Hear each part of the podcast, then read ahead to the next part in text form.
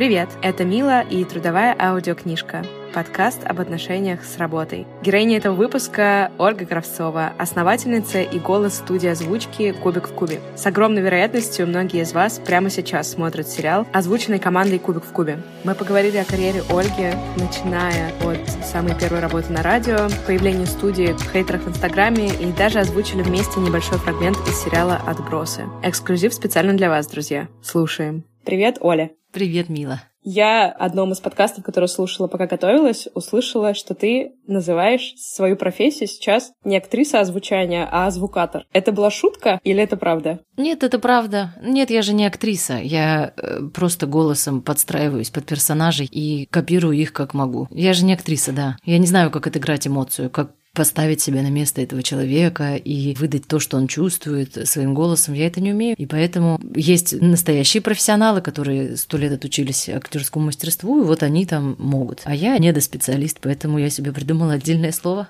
И занимаешь там уверенное первое место.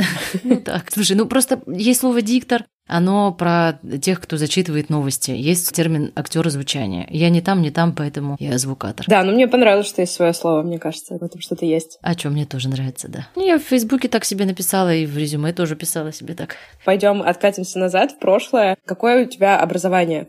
Оно как-то связано с звуком, редактурой? Я закончила факультет журналистики. Я поступила туда, потому что хотела работать на радио. И это вот маршрут, который я видела, как мне попасть на радио и вести там утреннее шоу, это нужно попасть на факультет журналистики. Там меня научат быть классной, научат свободно разговаривать, потому что так-то у меня в жизни зажимы. И я как-нибудь попаду на радио и стану ведущей Европы плюс. Буду вести развлекательные передачи там. Вот, так, вот такое у меня образование.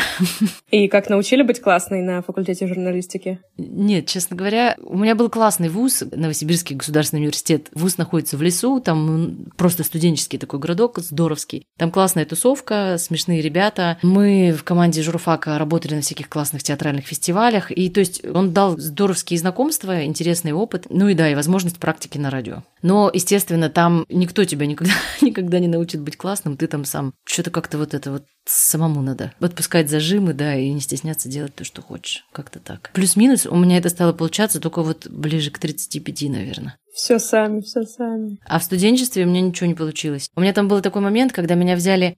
Короче, в Новосибирске сделали что-то типа фабрики звезд, только на радио. Они взяли там 100 человек, из них отбирали, отбирали, отбирали людей, фильтровали, смс-голосование. И до финала дошло там три человека, в том числе я, и меня взяли на какую-то радиостанцию вести программу по заявкам когда люди присылают смс и письма, и ты их зачитываешь, передаешь приветы и включаешь любимую песню по заказу. И я не смогла. У меня были репетиционные эфиры, ну, то есть вот есть программный директор, есть я, мы с ним садимся, и он говорит, ну, давай, вот тебе пришла такая смс скажи что-нибудь. И я, привет, меня зовут Петя, я передаю привет своей маме Свете и хочу поставить для нее песню «Ты лучшая мама на свете». И я не знаю, что сказать, кроме этого. Все, у меня больше нет ни мыслей, ни слов, я могу только прочитать текст и, и такой ступор. Э, э, э. Хотя, хотя я прошла конкурс, участвовала, там что-то побеждала. Ну, в общем, у меня тогда сильно не получилось попасть в эфир прямой на радио. С другой стороны, этот жанр и умер, он уже никому и не нужен.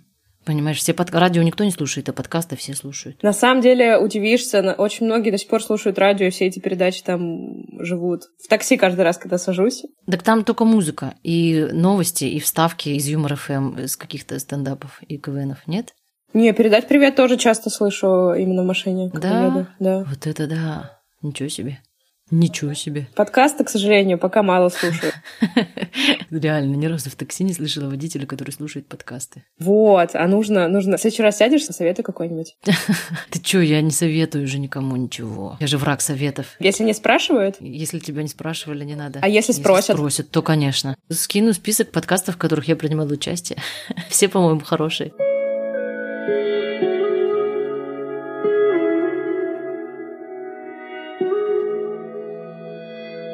Слушай, а ты из Новосибирска? Я училась в Новосибирске, а предыдущие 16 лет жизни жила рядом, в маленьком провинциальном городе Юрга Кемеровской области. На реке Томь он стоит. И там Гришковца, если кто-нибудь читал, то Гришковец свой первый «Как я съел собаку» роман, он там часто описывает эту речку Томь, как там камушки или летополя. И вот это моя речка. Гришковец мой сосед. А в какой момент ты оказалась в Питере? А вот смотри, я отучилась в школу в городе, где родилась с родителями, уехала в Новосибирск, поступила, отучилась там пять лет, и все, и мне уже на пятом курсе стало понятно, что я хочу дальше, я хочу в Питер, я люблю его, я туда ездила раз семь за свою жизнь, и я собрала денег, взяла у мамы 30 тысяч, заработала 30 тысяч, и вот с этими деньгами поехала в Питер. 60 тысяч у меня было. Я взяла в кредит ноутбук, потому что ноутбук стоил 35, и, короче, я взяла первый и последний кредит в своей жизни. Ненавижу эту вообще тему. И переехала сюда, сняла здесь комнату. Я все суммы помню, какой кошмар. Вот смотри, у меня было с собой 65 тысяч рублей, минус 5 я взяла ноутбук, я сняла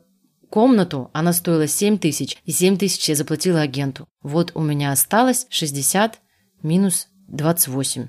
Вот это все деньги, которые у меня были на первый месяц. 32 тысячи. Но это был какой-нибудь там 2005 год, да, наверное, что-нибудь такое? Да, наверное, да. Ну, тогда 30 тысяч это было такое, деньги, на которые можно на два Нормально, месяца растянуть. Да, да, так и было. Кто-то и сейчас растягивает на два месяца столько. Это вообще какие-то нереальные люди. Я не знаю, как они это делают. Просто забавный факт про Питер. Не знаю, какие зарплаты в Новосибе, но вот я 10 лет назад начинала работать даже больше, да? И вот была средняя зарплата стартовая 25-30 тысяч в Питере, она сейчас такая же. А цены как бы раза в три, наверное, там в два с половиной выросли на некоторые позиции. Я не знаю, зачем и зачем я тоже это помню, но я работала в Новосибирске на радио и получала 12 тысяч рублей. Сюда переехала я и стала получать 24 тысячи рублей. Два раза больше в Питере. Я помню, что ты же с Русланом работала с... Извини, фамилию забыла. Руслан... Габидулин. Это второй голос студии. Кубик в клубе, да, и папа моего отца, ой, сына. Бывший муж, короче, мой. Вы, получается, однокурсники были? Нет, мы в Питере уже познакомились на работе. Все и там замутили. Замутили. Это был служебный роман, получается. Получается так. Хорошо, все, у меня все больше и больше обрисовывается картина. И потом вас уволили с радио. Уволили, все правильно, нас уволили. Работы не было. Это был 2008 год, когда был кризис, и всех увольняли. И мы остались дома без работы. У нас был знакомый юрист, который помог нам с компанией выторговать две зарплаты. То есть у нас тоже, получается, был такой резерв на два месяца, чтобы ничего не делать. И вот мы за эти два месяца начали озвучивать сериалы и нашли немножечко каких-то заказчиков, которые нам были готовы платить по 5 долларов за озвучку фильма. Вот этих денег нам хватало, чтобы оплатить 18 тысяч за съемную квартиру. Боже, почему я помню все эти суммы? Потому что я знаю, почему я их помню, потому что ты все время считал эти деньги. Сколько у тебя не хватает до 18 тысяч. И она была очень важная, и самая страшная, и самая крупная сумма за месяц, которую все время держишь в уме, чтобы ее собрать, собрать, собрать, отдать, собрать, отдать. И вот так вот из месяца в месяц. В тот момент, получается, у вас появилась студия озвучки. Тоже я посмеялась с того, что серьезно Руслик и Ослик поначалу это было название. Ну да, да, да, да, да, да. Как-то надо в конце говорить, кто это озвучил. И мы почему-то так Руслик и Ослик говорили. Ну это, блин, серии 10 всего прозвучало. А вы сразу думали, что вы будете этим прям на постоянке заниматься? Нет, конечно. Мы студию делали по приколу нам это нравилось, и не было другой работы, больше нечего было делать, понимаешь? Вот просто нечего. А здесь хотя бы 5 долларов платили. И нам дико нравилось, прикинь, это вот ты смотришь сериал, получаешь за это деньги, выкладываешь, и тебе все еще спасибо говорят. Это правда же классная работа. И ходить на работу, в офис не надо. Расписание, у тебя нет отпусков, у тебя всегда, по сути, отпуск. Ты просто сидишь дома в пижаме. Или всегда работа. Ну, это знаешь, мне нравится этот Дэвид Линч сказал фразу «Я ни, ни одного дня в своей жизни не работал». Потому что все, что я делал, я не могу воспринимать как работу. Это удовольствие. И в случае со студией, я думаю, что вообще первые 7-8 лет это вообще так и было всегда, что озвучивать сериалы это просто по кайфу. Первые лет 8, ты сказала? Да. Сейчас, потому что уже сейчас студии, наверное, лет 12, и вот сейчас мне иногда обломно туда ходить. То есть я бы лучше просто полежала дома, чем идти озвучивать какой-нибудь сериал. Бывает такое. Это стрёмно, наверное, что я это говорю. Нет, это не стрёмно. Я думаю, что такое бывает с любой работой, которую ты любишь. Усталость. Да, у меня вот есть вторая работа Инстаграм, и это прям, это было такое чудо, что я из Инстаграма, которого всегда обожала, просто как пользователь, смогла сделать работу и зарабатывать на нем деньги. И это тоже длилось вот года два точно, когда вот такая эйфория, что, господи, как я обожаю всю эту движуху. Но вот последние полгода, год это тоже, ну, бывают дни, треть, наверное, таких, когда ты относишься к этому чисто как к работе. Я понимаю, о чем ты. Это как-то даже немножечко грустно, наверное. То есть у меня есть два, получается, две целых работы, которые выросли из моей любви какой-то к чему-то. Первая – любовь к сериалу и к работе с голосом. И вторая – любовь к тому, чтобы снимать сторис. Вот я их просто обожала снимать, что-нибудь смешное придумать, запостить, все да, радуются. я очень люблю я радуюсь. твои сторис, я так смеюсь всегда. Спасибо, вот. Ну и представь, вот это тоже из любви выросло. Но рано или поздно, наверное, если на регулярке все делать, и есть какие-то обязательства, тоже появляются. Вот, появляются, когда обязательства, то я гасну. Но не все люди такие, это мои особенности. Я тут очень понимаю, я вот с подкастами сказала тебе перед записью, что мне безумно нравится, но вот у меня спустя год начали появляться первые рекламные контракты. И, казалось бы, ты такой, о, класс, то, что вообще не приносило мне ничего, то, что забирало у меня огромную часть времени, но приносило мне чистое удовольствие, вдруг стало с привкусом работы, потому что, например, я болела, корона у меня была, и я прошлый выпуск монтировала сама с температурой. Я чуть не сдохла. Но я понимаю, что если бы не было рекламы, я бы просто отложила выпуск да, а у меня был дедлайн и срок, и все, и это превратилось в пытку. Я это очень люблю, но я чуть не, не померла вообще, пока это доделала. У меня то же самое. Реклама очень нужна, благодаря ей хорошо, комфортно живу, ем в кафешках, но творчество подобивает. Если появляется заработок, это же хорошо, ты же востребованная становишься. Всем денег желаю, всем очень желаю денег. Э, с ними спокойнее немного жить. Слушай, давай еще мы уточним, что вдруг есть люди-скептики, по которые подумают, да тогда нет смысла стараться ради любимого дела, все равно оно потом надоест. Нет, нет, ни в коем случае. Вся моя жизнь и весь мой подкаст, он про то, что все мои герои, не про то, что да, бывает сложно, да, бывает, что день, когда ты такой, я не хочу сегодня это делать, я хочу лежать на диване. Но глобально, если у тебя ощущение угу. твоего дела это то, что тебя подпитывает, это то, что да. нужно. Нужно найти вот такое. И если стоит выбор, например, зарабатывать 50 тысяч на озвучке или 500 тысяч в «Газпроме», сидя в офисе и занимаясь херню, все равно я выберу озвучку. И я. Договорились. Кто-то нам может сказать, глупцы, что вы, 500 тысяч, это так прекрасно. Но нет, я тоже из тех, кому важно, что я делаю. Значит, ты супер правильная героиня для выпуска. Ура! Минутка дружественной рекламы. Когда-то я прошла курс по подкастингу Кристины Вазовски, и так появилась трудовая аудиокнижка. Поэтому сейчас мне особенно приятно рассказать вам о подкасте Кристины «Это провал». Это подкаст о ситуациях, в которых что-то пошло не так. Кристина Вазовски и ее гости честно рассказывают о собственных неудачах, самых сложных и стыдных моментах в жизни. О своих провалах Кристине рассказывали самые разные гости. Манижа, Юрий Сапрыкин, Надежда Толоконникова и Татьяна Лазарева. Очень понравился выпуск с основателями бара «Ровесник», о том, как они потеряли медуз и прятали дверь от полиции. Также можно послушать выпуск с Ленор Горалик о невышедшей книге или разговор о пострадовой депрессии с Марией Кардаковой. Это провал можно послушать на всех подкаст-платформах. Ссылка в описании эпизода. Привет, меня зовут Кристина Вазовский, и это «Провал». Каждый четверг я приглашаю актеров, музыкантов, журналистов и предпринимателей и расспрашиваю их о ситуациях, в которых что-то пошло не так. Это такое, с одной стороны, унижение собственных амбиций. Это был большой факап. Это было неправильное решение. С людьми, у которых по жизни все получается, мне явно не по пути, потому что я не один из них. Слушайте подкаст на всех платформах и делитесь своими историями провалов со мной в Инстаграме собачка Крис Вазовский. До четверга.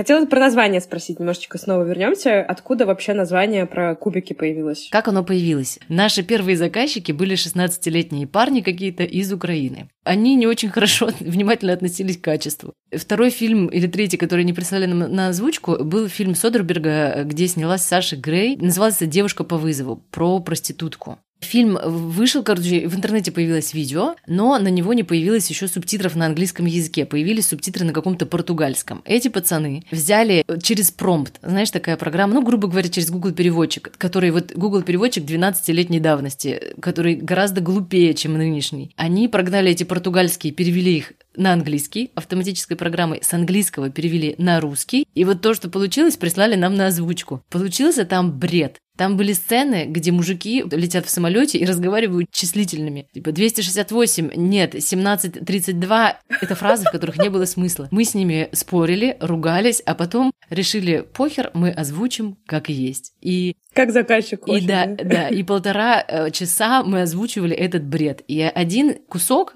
где Саша Грей разговаривает со своим психотерапевтом. Там потрясающий диалог, лишенный всякого смысла, где она говорит «Кубик с кубом». Они называли меня во влагалище.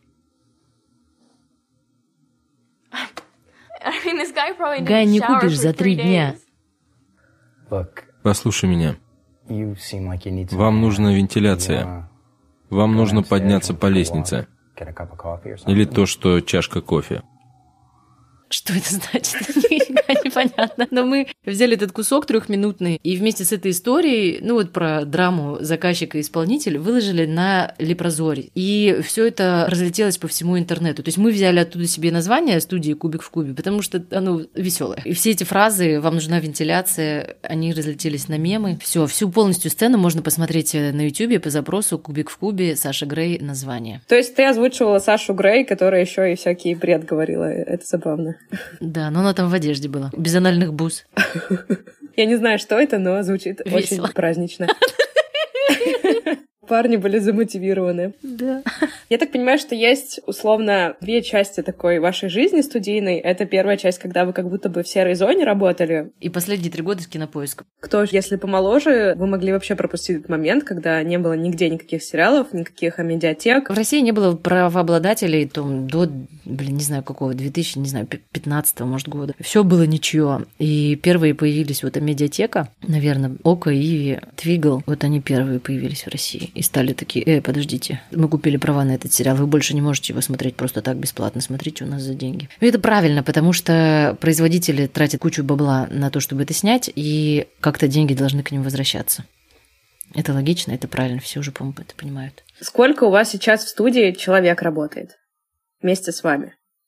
Ну, давай считать. Два голоса. Сына считаем, он в одном сериале озвучил. Ну, допустим, ладно, два с половиной человека. Я думаю, человек семь переводчиков. И это вот, ну, это вот те, кого можно назвать кубик в кубе. И у нас команда по звукозаписи и сведению – это ребята на аутсорсе. Мы им платим деньги, но аренда помещения, покупка техники – это все вот отдельная, условно, компания, мы просто к ним приходим, они нас пишут, они нас сводят. Там тоже человек, наверное, пять точно есть. А сколько вариаций голосов можно разных сделать своим голосом. Ты можешь 20 персонажей озвучить? Нет, 20, наверное, нет, но чтобы 10 примерно. Девочку, мальчика, нежную женщину, стервозную женщину, строгую женщину и пару бабушек, пару наверное, бабушек. так. И ягоду еще какую-нибудь. Ягоду могу озвучивать еще. Я понимаю, что это сложно сформулировать. Просто за счет чего такая перемена идет характера персонажа? Это интонация? За счет того, что они в оригинале по-разному говорят. У них в оригинале разный характер, разный тембр голоса, разная скорость речи, разные интонации. И, естественно, они звучат по-разному. Например, сейчас мы озвучиваем сериал «Шиц Крик». И там в семье одна мать, у которой, например, там 50-60 лет, и, например, у нее дочка, которой лет 20-30, и они совершенно разные по темпераменту и по тембру голоса, и все. И поэтому, ну, они не могут звучать одинаково. То есть нету такого, что шаг первый, сядьте на горшок. Ты хочешь спросить, умела ли я так сразу? Да, да. Нет. Я так сразу не умела. Я села и озвучивала как могла. Вот своим голосом девочки, сколько, 24 мне было, девушки, которая работала на радио, читала новости, погоду и какие-то развлекательные передачки. И вот я таким голосом, как могла говорить, так и говорила. Но потом ты смотришь сериал, например, мы начали озвучивать сериал «Комьюнити», и там одна женщина такая пухлая негритяночка, ну как-то вот такая разговаривает, Ширли, вот немножко, ну вот таким вот тык-тык-тык-тык. А вторая там, например, Энни, она высокая такая отличница, и, и когда ты их озвучиваешь одинаково ровно, видно, что это херня полная, и что это не подходит, и что это убивает атмосферу сериала. И надо как-то чуть-чуть модифицироваться. Под негритяночку как-то вот так говорить, а под Энни как-то вот так вот полегче и повеселее, и, и ты потихоньку раздвигаешь голос. Потом, хоба, вы решили озвучить новый сезон Футурама, а там вообще мультяшки говорят мультяшными голосами, и опять все, что ты умеешь, не подходит. И надо... Ну, просто ты смотришь и понимаешь, что можно сделать лучше. И ты стараешься делать лучше. И получается. И за счет этого расширяется диапазон. Вот так. В подкасте Сергея Мезенцева ты говорила, что нету курсов, нету университета, нормальных. да, нормальных по озвучке. Да. А главное, они и не нужны. Ну, потому что не так много материала выходит, чтобы каждый год выпускать условно по 30, 50, 100 новых актеров озвучания. Они не нужны на рынке, в принципе. Я не знаю, ты в курсе, как вообще работают все эти школы озвучания? которые якобы обещают тебя стать радиоведущим или стать... Нет, не в курсе. Ты приходишь э, на якобы кастинг, и вместе с тобой приходит, например, 50 человек. Прослушивают ли это поля, и каждому говорят, да, вы нам подходите, вы прошли супер, у вас отлично получается, у вас есть прекрасные природные данные, мы можем взять нас, вас на обучение. Обучение стоит 20 э, тысяч рублей в месяц, курс идет 3 месяца, то есть вы должны нам 60 рублей тысяч, можно платить в рассрочку, обещаем, вы будете заниматься с лучшими профессиональными этого дела, запишите демо, в момент выпуска мы вам посоветуем, трудоустроим, короче говоря. То есть это просто замануха, где каждый проходит этот кастинг, э, потому что если ты его прошел, ты платишь бабки. Ты учишься, да, с тобой работает какой-то преподаватель по технике речи. Да, к тебе придет на какой-то актер звучания, который расскажет о своем опыте, как он э, работал с этой студией, как он писал э, этого, этого персонажа, этого. Да, вы сходите на студию. Но все это недостаточно для того, чтобы стать актером озвучания, потому что работа в группе, например, в группе там 10-15 человек, и один учитель, чтобы ты реально проработал голос и дикцию, и чтобы у тебя исчез говор, и ты расширил свой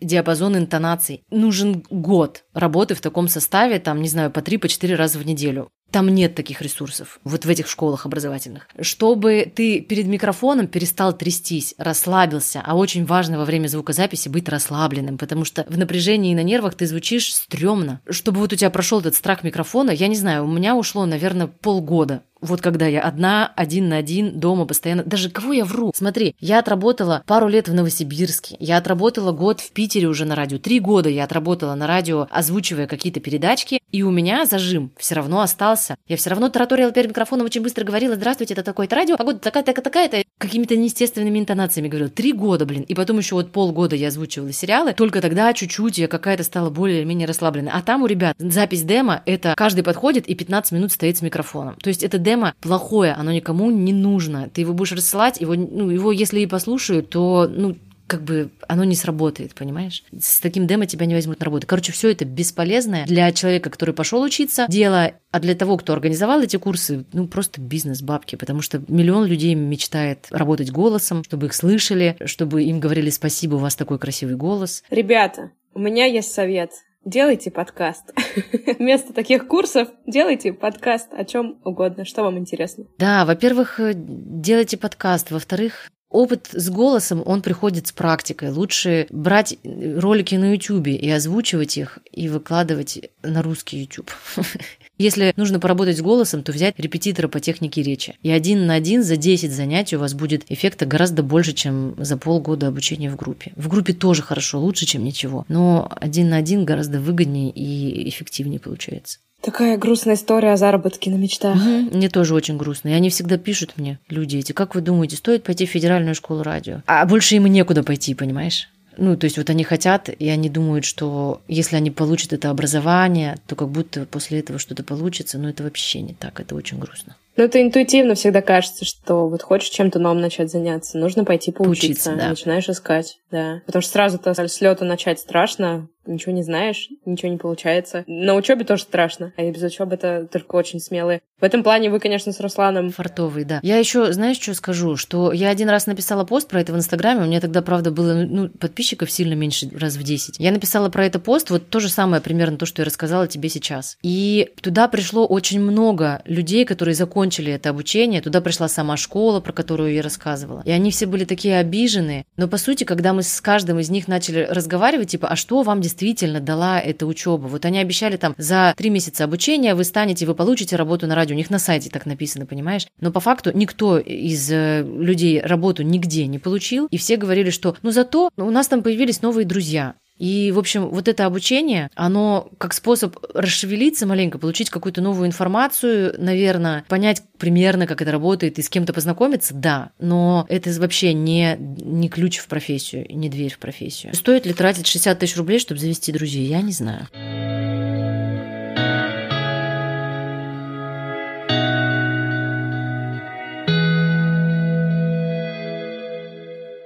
Как выглядит твой рабочий день? Ты не можешь прийти на студию и отработать там, например, 8 часов, потому что работа голосом, она гораздо тяжелее, чем любая другая работа. Ты физически очень сильно устаешь, у тебя садятся связки. 8 часов отработать у микрофона невозможно. Ну, для меня оптимально там 2-4 часа. Ну и уже к концу четвертого часа слышно, что я уставшая, у меня голос у него энергия как будто пропадает, он такой вымученный. И для меня вот три часа у микрофона отработать супер. Ну и, соответственно, рабочие дни, когда надо на студию, выглядят у меня так, что я отправила сына в школу, погуляла с собакой, пошла на студию, 3-4 часа там записалась, за это время сходила, выпила кофе, вернулась назад, э, Инстаграм, сын, собака, вот, вот всякие дела бытовые. Так выглядит. А вот если смотреть в рамках недели месяца, у тебя сколько рабочих дней на студии? Наверное, 3-4, да. Ну, давай так. Иногда бывает, когда я прихожу раз в неделю на студию. Иногда бывает, когда надо 5 раз в неделю прийти и 7 раз в неделю прийти. Например, сейчас у нас такой период, когда у нас э, сразу там три каких-то больших проекта. Мы взяли сериалы, которые уже вышли. И там обычно у сериалов, знаешь, выходит по одной серии в неделю. И тогда нагрузка низкая. А вот мы взяли, например, Шитс Крик, про который уже я говорила. Просто он получил почему-то в этом году много премий. Там и в «Золотой глобус», и «Эми» как лучший сериал, лучший сериал, самый смешной, самый классный сериал. И поэтому привлек к себе внимание, его купили, и а шесть сезонов уже вышло.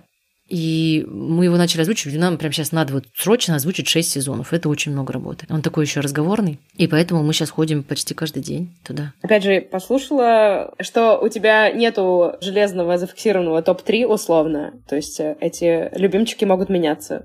Ну, конечно. Всегда в работе, например, сериалов 5. Из них один-два тебе нравится, остальные средние. Какой-то, не знаю, напряжно вообще озвучивать. О, ничего себе, даже такое бывает. Типа там скучно или как? Ну, неинтересная тема, неинтересная тема, например. Причем Руслан говорит, о, ты что, это очень крутой сериал, а у меня там слишком мало женских персонажей, я не в сюжетной линии, и все персонажи второстепенные, и это ну, неинтересно. А если вот э, прямо сейчас в моменте из актуального, что бы ты посоветовала послушать? Ой, послушать, господи, посмотреть. «Безумие в Уэйкфилде». Мы сейчас начали озвучивать э, сериал для кинопоиска, вот такое «Безумие в Уэйкфилде». Он как-то очень интересно смонтирован, и там очень честно показаны люди, поскольку они живут в психушке. А, я не сказала, да, типа действие происходит в психушке. И там есть и межличностные отношения персонала, и вот эти болезни, и вот эти больные люди, это как мы все просто доведенные до максимума, гипертрофированные такие, и они так могут показать, ну, условно, пороки всех мамаш, уставших от детей, трудоголиков, одержимых работой, нимфоманок, озабоченных э, любовью. Интересно.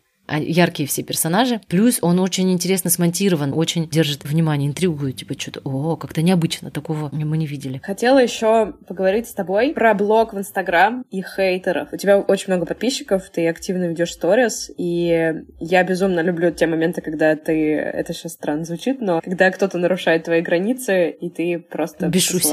да. людей в жопу. Ну, потому что так и надо. Почему, почему, если ты мой подписчик, то тебе можно все что угодно. И вот, это странная история. Да.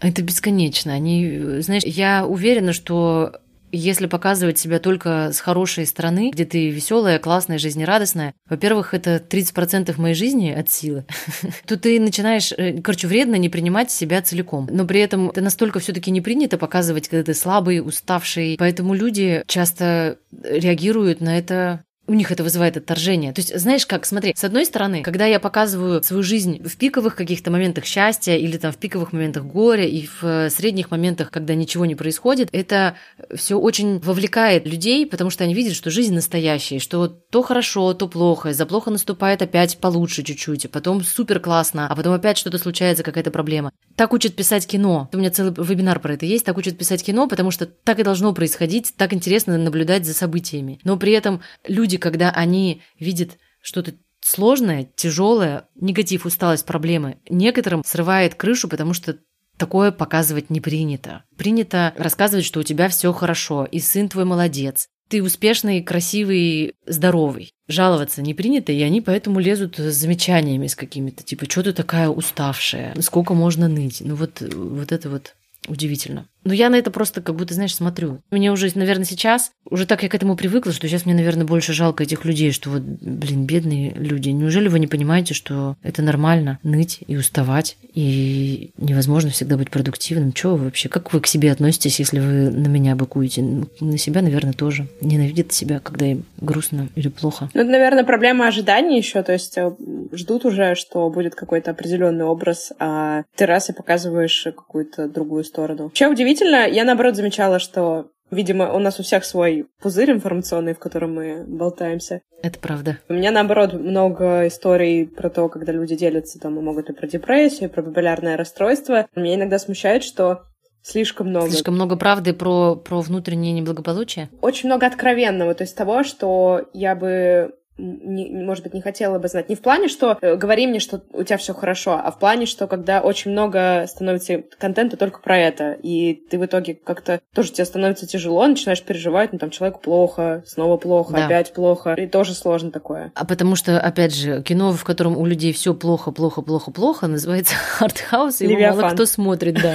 Потому что, ну, это правда тяжело какой-то для... В соцсети люди приходят все равно как-то за развлечением, за эмоциями. И круто, когда есть баланс хорошего и плохого. А у тебя могут и э, вывести из равновесия какие-то такие комментарии, или ты уже иммунитет себе заработала? Знаешь, они, конечно же, выводят э, раз в неделю, наверное, такое происходит. Ситуация такая, что в блог тебе постоянно шлют какие-то вопросы. Где вы купили эту кружку? А ты хер его знает, где ты ее купил, потому что полтора года прошло, и вот тебе для этого нужно остановить все свои дела, пойти искать в гугле ее там, где купить. Постоянно пишут, где вы оставляли свою собаку. И это раздражает, потому что ты вот только три дня назад выкладывал ссылку на этот зооотель, то есть, а кто-то просмотрел, и ты как будто опять должен это выкладывать. В общем, это напрягает. Но самое грустное, когда люди пишут тебе вопросы, которые могут найти ответы, на которые могут найти сами. Ну, например, я пишу, там, сын ходит на фототерапию. И я уже 10 раз рассказывала, что это за фототерапия, но кто-то пишет, а что такое фототерапия? Ну, ты же понимаешь, что вот можно зайти в Google, написать фототерапия, и он тебе скажет. А я лучше Google точно не объясню объясню. И у меня нет времени писать 10 развернутых предложений, что это за современная техника лечения от псориаза, понимаешь? И тут у меня была реклама Яндекса, у которых есть функция, и она сейчас прекрасно, божественно работает, умный поиск по картинкам. Ты загружаешь туда любую картинку, и она находит тебе, что это за товары, на каких сайтах это упоминалось. Ну, короче, дико удобно. Даже маленький кусочек фотографии может найти. У меня была с ними интеграция рекламная, где я рассказывала про эту функцию как раз-таки через проблему, с которой сталкиваюсь постоянно, что вы можете не спрашивать меня,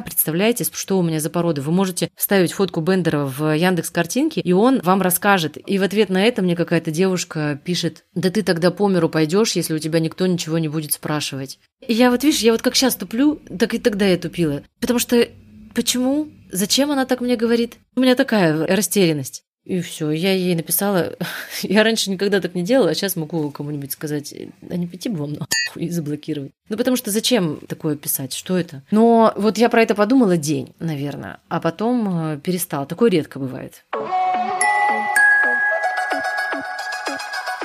Блин, у тебя такая необычная работа, что обычные вопросы... Вот я хотела, например, спросить, что тебе больше всего нравится в звучании? Попробуешь на это ответить? В звучании, наверное, мне, как и в Инстаграме, нравится, когда натыкаешься на какую-то тему, которую считаешь важной. Когда ты озвучиваешь сериал, и там персонаж твоим ртом говорит то, что тебе кажется, блин, это так важно всем понять, или это так многих людей может утешить, как здорово, что много людей это увидит. Примерно так. Ну и в Инстаграме тоже в своей жизни у тебя происходит какое-то осознание чего-то. Например, вот последний пост я написала про то, что я поняла, что 9 лет жизни своего ребенка запрещало ему злиться и вообще как-то проявлять агрессию. И что это неправильно. Это ну, короче, что это очень вредно, что я своего ребенка одобряла и принимала только когда он веселый, радостный, адекватный, спокойный. А вот когда у него появляется злость и раздражение на что-то, а это нормальные чувства, они также проявляются, я как будто их запрещала дома выражать. И этим, скорее всего, навредила ему.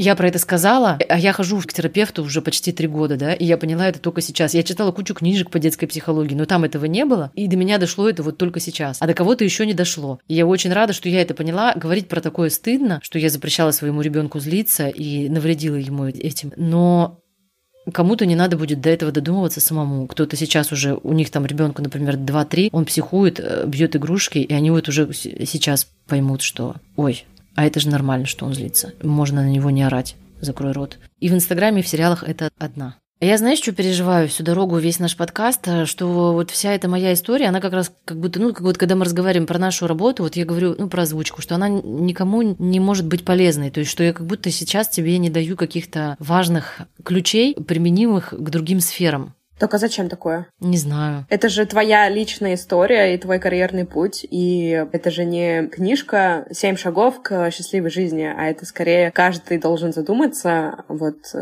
Оле Кравцовой нравится звучание потому что она там несет ценность какую-то в мир. Мы не даем никакие советы, никогда делайте так, а так не делайте. Я сама же не специалист какой-то, не рекрутер, не HR, я не пытаюсь э, научить. Просто показываю разные вариации того, какая может быть карьера и жизнь Насколько она может быть хорошей, если ты любишь свою работу. Да, а пример на самом деле важная штука, честно. Я благодаря Инстаграму, я видела Инстаграм Римы Пряченко, которая занимается йогой. Сама жила всю жизнь в стрёмных съемных квартирах желтых, которые мне не нравятся. И я видела, что вот она, ну, типа, моя ровесница, у нее семья тоже. И где-то вот в Питере она живет, у нее есть квартира белая, недорогая, но вот такая стильная, в которой приятно находиться. И я просто, глядя на то, что бывает такая квартира, у меня появился ориентир, чего я хочу благодаря Инстаграму другого человека, и я себе такую нашла и очень довольна. Как будто чужой пример, да, немножко нужен. Честно говоря, это чудо, что я могу жить так, как мне подходит, так, как мне удобно. Потому что всю свою жизнь я думала, что надо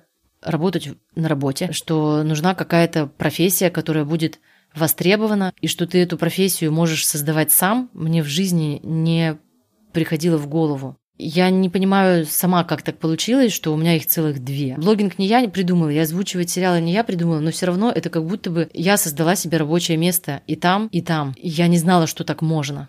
Я не знаю, интересно, помогло бы мне это, если бы я... Вот когда мне, например, было 16, и 17 и 20, что ты можешь вообще просто делать, вот тупо делать то, что тебе нравится, и это превратится в работу, и вокруг этого образуются и деньги, и клиенты, и зрители, и, короче, все, что тебе надо, чтобы с этим жить дальше. Вот я, если бы мне это сказали, как бы это мне помогло? Интересно, если бы ты сама послушала подкаст с собой в 16 лет.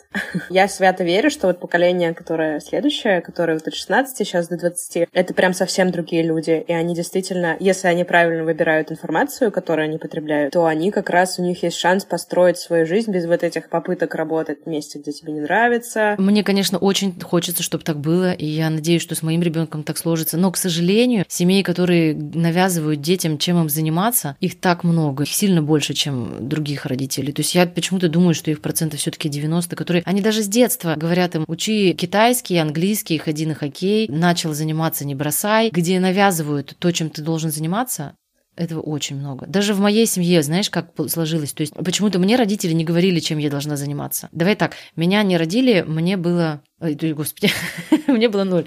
Им, им было 19 э, и 25. То есть они были молодые, у них нет толком ни работы, ничего, они еще учились. И я росла то у одной бабушки, то у другой, то у родителей. Они были заняты другими делами, поэтому и мне когда было придумывать мне занятия. Сейчас пауза по секунду.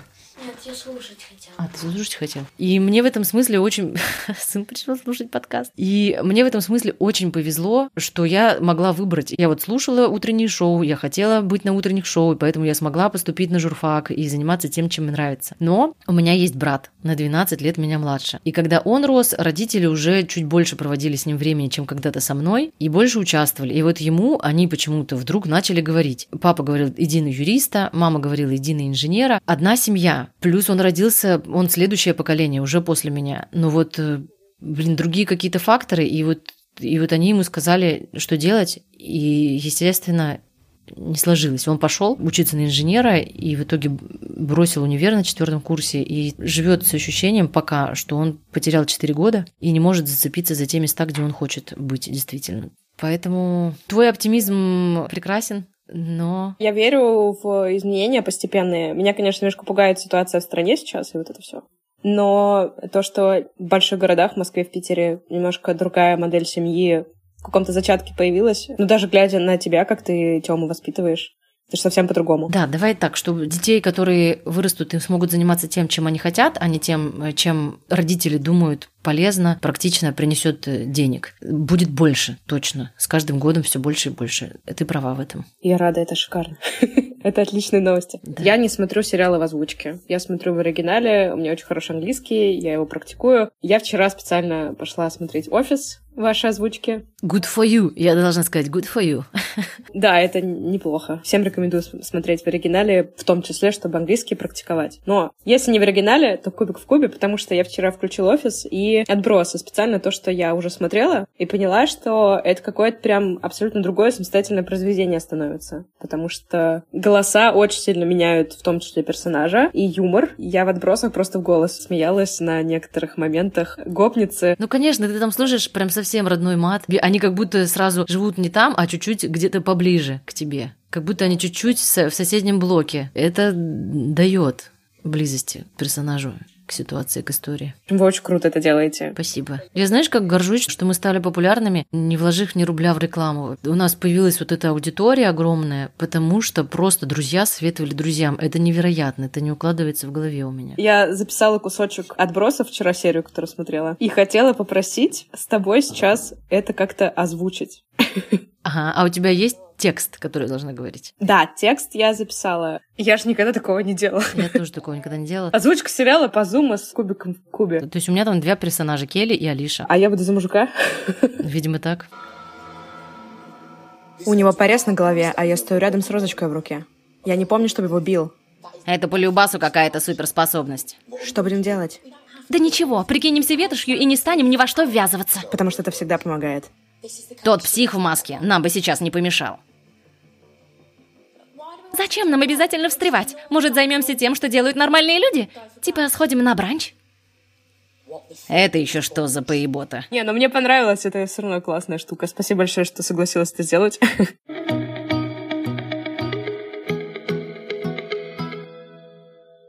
Спасибо большое за откровенный и интересный разговор. Спасибо большое. Желаю тебе, чтобы тебе было несложно это смонтировать. Пока. Спасибо, что дослушали до конца. Если вам нравится этот подкаст, обязательно поделитесь отзывом или поставьте оценку. Мне приятно, а подкасту хорошо. Будем на связи. Пока.